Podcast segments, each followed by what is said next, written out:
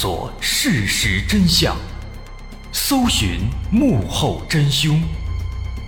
欢迎收听《绝密档案》。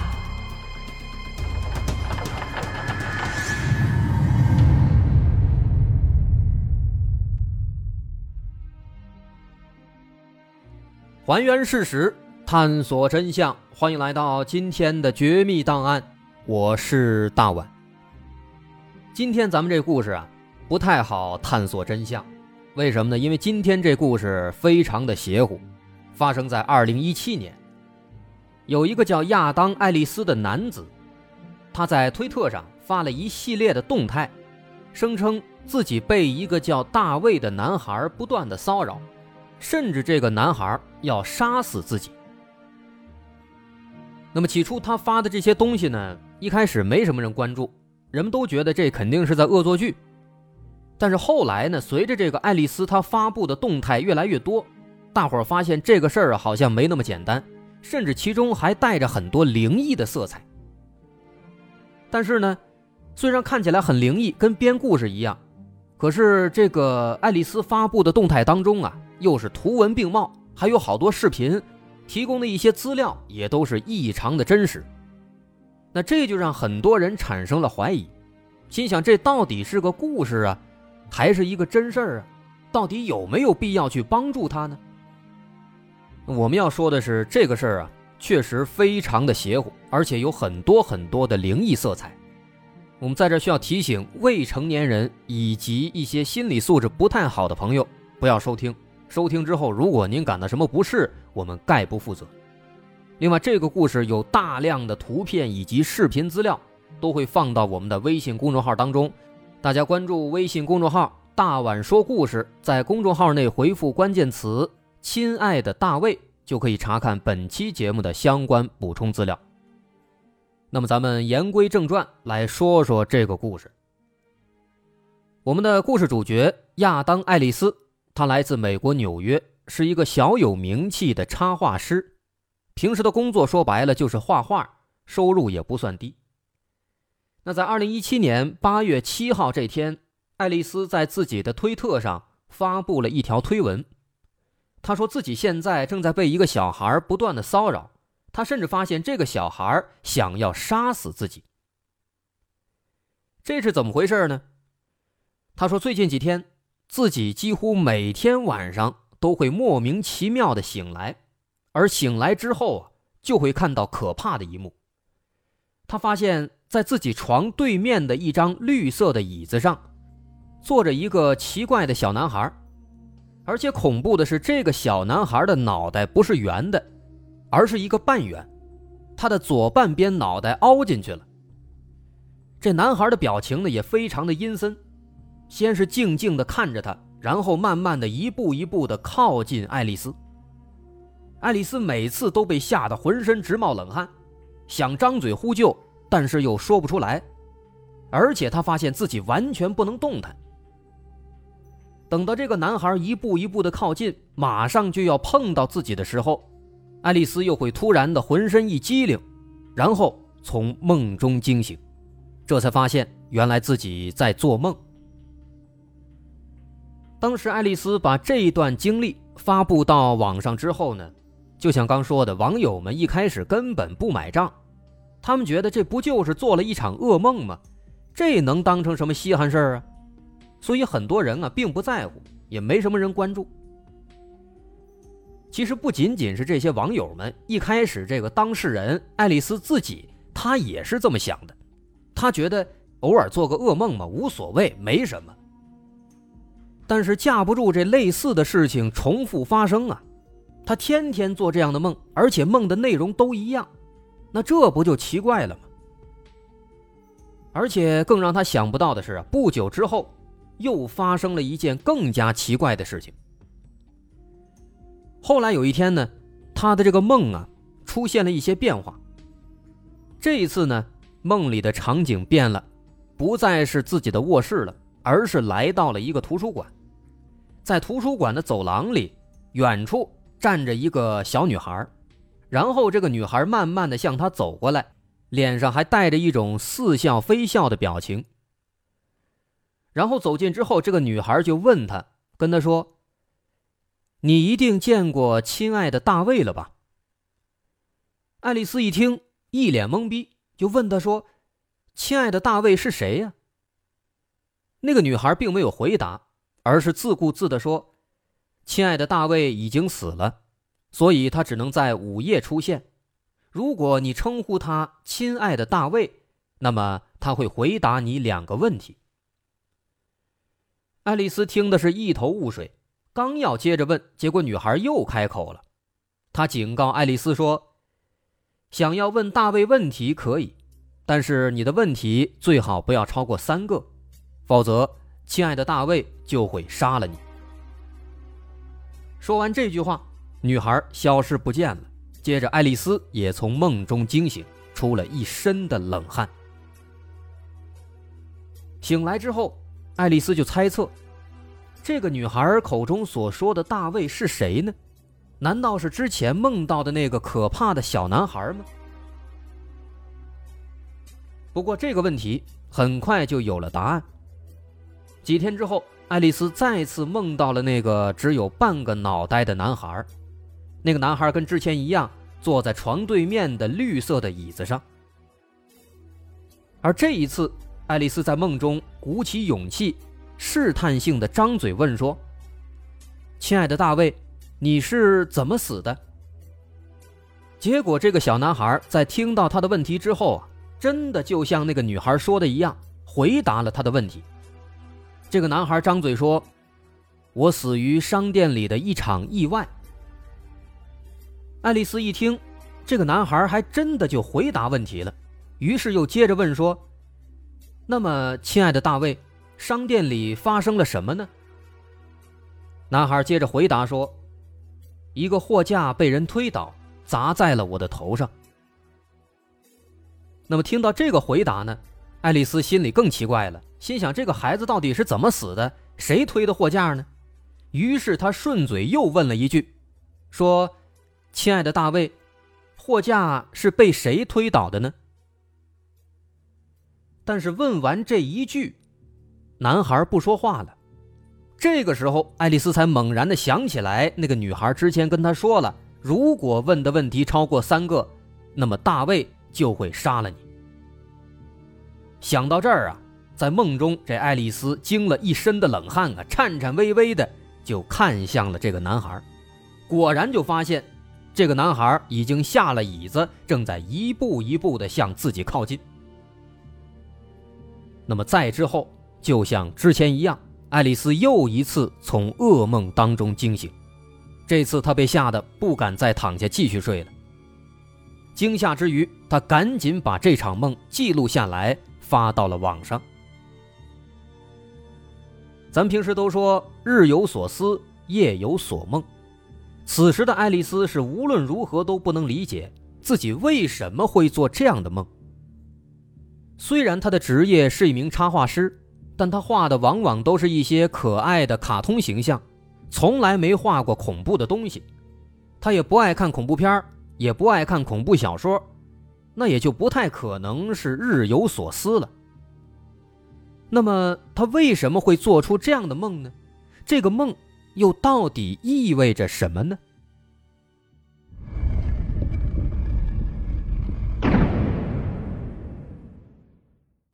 在冷静下来之后。爱丽丝仔细的回忆梦境当中的种种细节，她想到了男孩回答的问题。男孩说自己是在商店里被货架砸中头部死掉的。想到这一点，爱丽丝灵机一动，她赶紧上网查一下最近在纽约有没有发生过类似的商店死亡事件。这一查呢，还真就找到了。他发现类似的事件有好几起，但是问题在于这几起事件当中的受害者都是成年人，没有小孩。对这个结果，爱丽丝不死心，于是他又查了查更早几年的新闻。可是很快他就发现，不管他怎么找，依然没有发现有叫做大卫的小男孩死在商店当中的新闻。爱丽丝思来想去。心想：这个孩子会不会不叫大卫啊？毕竟当时是在梦里，他也不确定那个小女孩说的名字到底是大卫还是别的什么相似的发音。于是他又试着去搜索了，比如德文，比如迪伦，比如丹尼尔等等类似的名字。但是尽管如此，依然找不到哪怕一丁点儿的线索。不论是近期还是几年前，都没有发生过类似的有小孩被货架砸中头部的事件。那么在这个时候，爱丽丝开始思考：既然说现实当中没有发生过这样的事情，那么是不是就表示那些噩梦仅仅就只是单纯的噩梦呢？并不是什么所谓的灵异事件呢？是不是没有必要太过在意呀？而实际情况好像真的是这样。在那场梦之后，也不知道是什么原因，爱丽丝一连几周都没有再做噩梦。这个小男孩大卫的事情，好像真的就这样过去了。但即便如此，爱丽丝依然不敢掉以轻心。这几天难得不被噩梦困扰，她打算赶紧换一间屋子。心想，可能是这个屋子有问题，也许这个租的房子甲醛超标了，所以呢才会受影响，才会做噩梦。那么说来也巧，他所住的这个公寓楼上刚好有一家租客房屋到期搬走了，于是爱丽丝跟这个房东打了招呼之后，就直接搬到了那个房间里，心想换个环境，也许就没事了。的确。在搬进新家之后的前两个月，一切都是风平浪静，什么事儿都没发生，他也没有做过噩梦。但就在爱丽丝觉得这一切都要趋于正常的时候，更加诡异的事情突然发生了。而这一次的主角不再是他自己，而是他养的两只猫。有一天晚上，爱丽丝像往常一样，在结束工作以后，准备上床休息。在上床之前，她习惯性的往猫的窝里看了一眼，发现自己养的两只小猫不在窝里。那这就奇怪了。按理说这个时间点儿，两只小猫应该待在窝里才对呀。于是他开始四处寻找，然后一转身，他就发现啊，两只猫都站在他的房门前，死死地盯着房门，就好像门外有什么东西似的。一开始，爱丽丝并没有太过上心，她继续回床上睡觉了。但是后来的几天当中，她发现，几乎每天晚上，这两只猫都会盯着房门看，总这个样子，她心里就发毛了。关键这俩猫平时它是没什么问题的，就是一到晚上，有时候大概在十点左右，有时候可能还会再晚一些，时间并不是非常固定。但基本上都是在深夜，一到这个时候，两只猫就会坐在门前，紧紧地盯着门。而且除此之外呢，也不知道是不是心理作用，在那几天晚上，它总是有一种奇妙的感觉，这个感觉呢很难形容，就好像是被人监视了一样。直到有一天晚上，两只小猫又开始站在门口，死死地盯着房门。但这次呢，两只猫开始喵喵的叫个不停。爱丽丝看了一眼表，正好是晚上十二点。之后过了大概五六分钟，两只猫突然停止了叫唤，开始凑到门缝旁边闻来闻去。这个动作呀，就好像是有人过来了，他们想辨别一下到底是谁，是不是自己认识的人。这个场景让爱丽丝汗毛直立。她觉得门外一定有什么东西，才会让这两只猫表现得如此反常。就这样僵持了很长一段时间，爱丽丝实在是受不了了，她想看看门外到底有什么东西。于是她蹑手蹑脚地走到门前，透过猫眼往外看。但是外面实在是太黑了，可能也是心理作用，他总感觉外面虽然黑，但是好像有什么东西在动。可是又看不清，于是他就打开了门外的廊灯，但是开了灯之后，因为实在太过害怕，他也不敢直接通过猫眼往外看，于是呢，他就拿手机，用这个手机摄像头对着猫眼往外面拍了两张照片。但是照片拍出来一看呢，什么都没有，外面就是正常的走廊，还有灯光，别的什么都不存在。可是脚下边那两只猫还是在不断的往外闻，看这样子确实很吓人。那这个情况把爱丽丝给急坏了，她一咬牙一跺脚，猛的一下把这门就给拉开了，然后冲出去把走廊上所有的灯全部打开了。但是回头定睛一看呢，什么都没有。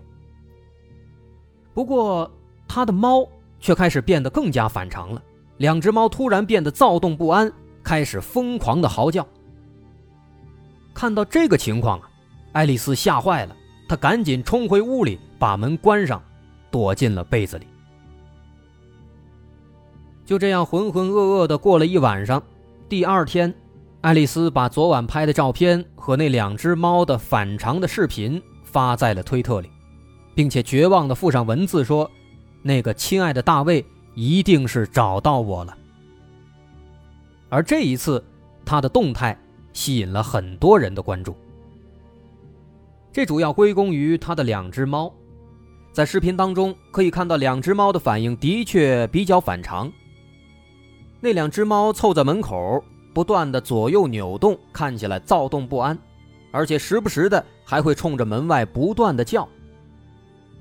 而在仔细观察了两张照片之后，一些人也指出，在照片里好像有一些奇怪的东西。通过照片。可以看到，房门外是一个比较狭窄的走廊，在门口的外面放着一个鞋柜紧挨着鞋柜再往前就是楼梯了。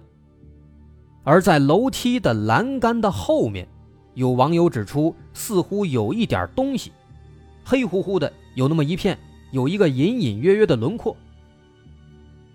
但这个照片呢，它毕竟是隔着猫眼拍的，实在是太模糊。所以一时间，人们只是猜测，也没人敢确定。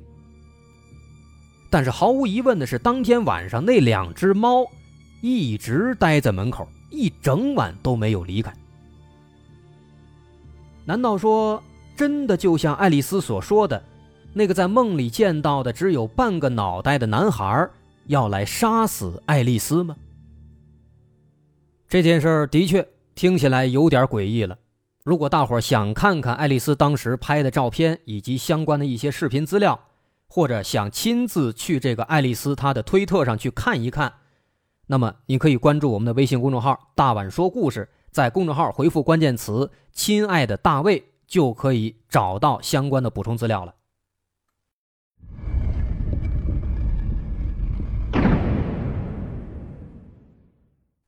在接下来的几天当中。爱丽丝的两只小猫依然像之前一样，每晚都死死盯着房门。为什么一个噩梦现在会带来如此之多的变故呢？每晚面对这样的情况，爱丽丝几乎要崩溃了。他不知道这一切到底是巧合还是真的噩梦显灵。绝望之下，他去超市买了包盐，睡觉之前撒在了自己家的门口。因为他听说用盐可以驱魔，但最后的结果毫无疑问是没有效果的。每天晚上，两只猫依然会坐在门口，紧紧地盯着房门。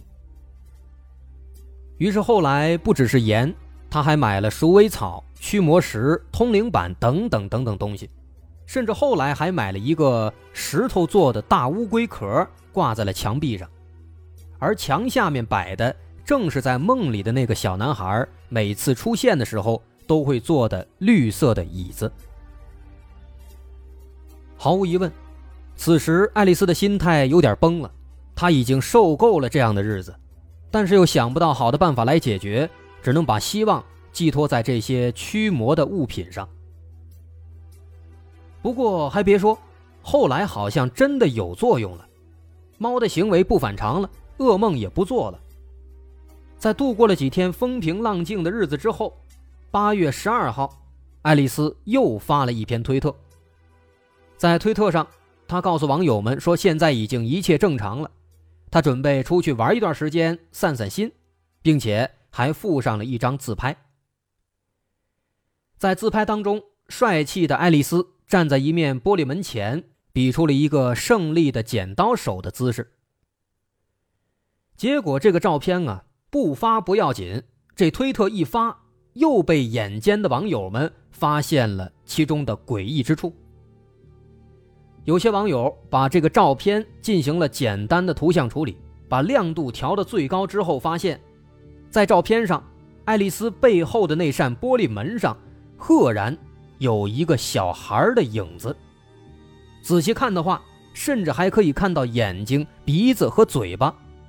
最最恐怖的是，这个小孩的头部似乎只有一半这不正是噩梦当中出现的那个亲爱的大卫吗？现如今，竟然在照片上也出现了。那么，爱丽丝后来又遇到了什么？这件事儿最终会朝着一个好的方向发展吗？您别急，下节咱们来揭秘。